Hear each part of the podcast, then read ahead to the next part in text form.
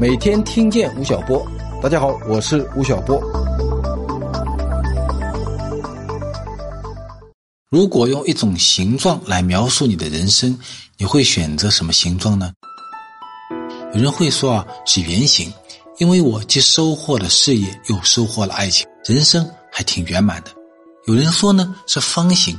因为我的人生规规矩矩、四平八稳，但或许呢，还有一些人会说，我的人生啊，从来没有一个固定的形状，就像水一样，遇形则行。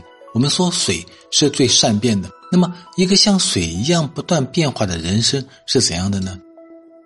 有一位犹太裔的社会学家叫吉格蒙特·鲍曼，他在《流动的现代性》中有这么一段描述。他说：“今天的社会啊，像液体一样流动和变形，无法建立起一套权威的秩序体系。只有在自我超越中不断否定，在这种条件下，产生了不可靠性、不确定性和不安全感的困境。你看，三个不：可靠性不见了，确定性不见了，安全感不见了。那么，包曼这段话所描写的就是一种叫液态人生。”跟液态人生相对应的叫做固态社会，在那种社会形态中，一个人的职业、社会角色，甚至婚姻状态都处在相对稳定的状态下。而饱满所谓的液态人生状态的出现，就是对固态社会的一次彻底的破坏和颠覆。不久前，我们吴晓波频道发布了二零二一年的新中产白皮书。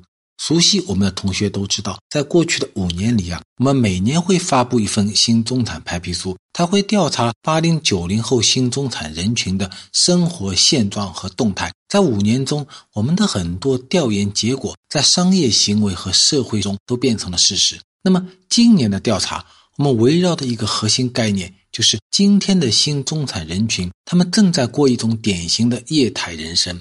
无论是在婚姻、职业选择还是人际关系上，新中产们都失去了稳定的状态，而处在一种经常性的变动中。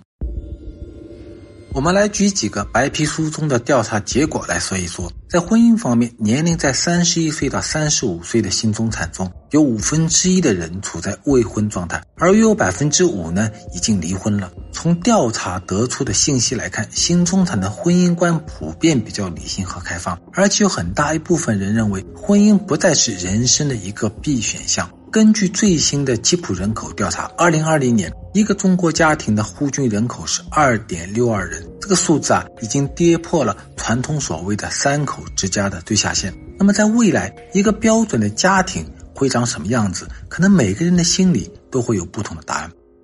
在职业选择上，调查结果显示，有百分之十九的新中产人已经拥有副业，有四成的人呢。计划在日后自主创业或者从事自由职业，这说明一份稳定的主业已经不再是一个新中产唯一的谋生手段。相比于之前的几代人，今天的新中产们更强调工作的自主性，希望对自己的工作内容和时间有更大的控制性，甚至呢可以保有职业上的自由之身。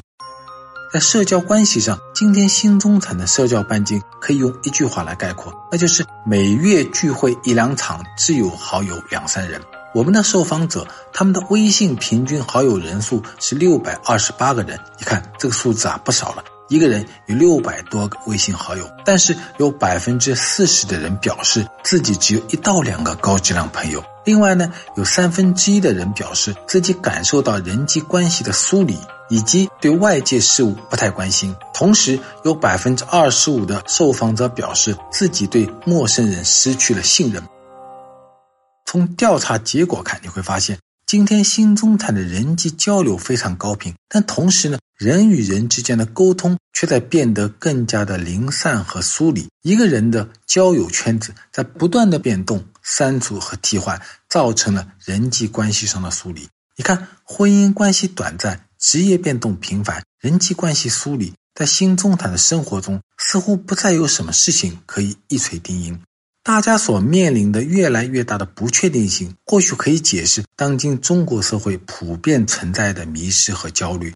这样的业态人生，我想在未来相当长的时间里，将是新中产们所必须面对的现状。但我们要记住，水无常形，欲行则行。每一个新中产的人生都应该像水一样，在不断的变动中应对种种的不确定性，然后呢，在这过程中努力去博取自己理想中的生活。听完了今天的音频，吴老师想问一问大家：如果用一种形状来描述你的人生，你会选择什么样的形状呢？又是为什么呢？快来评论区说一说吧。另外。吴晓波频道出品的《二零二一新中产白皮书》已经上线了。从二零一七年开始，我们每一年都会发布一本纸质版的新中产白皮书，到今年为止已经是第五本了。每一年，我们都会挑选一些犀利的问题发问，通过两百多张数据图的形式，帮你了解新中产在消费、理财、职场和家庭方面的生活面貌。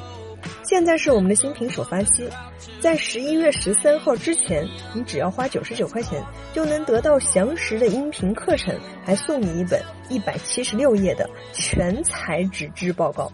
感兴趣的同学可以在我们的文稿区查看详情和购买。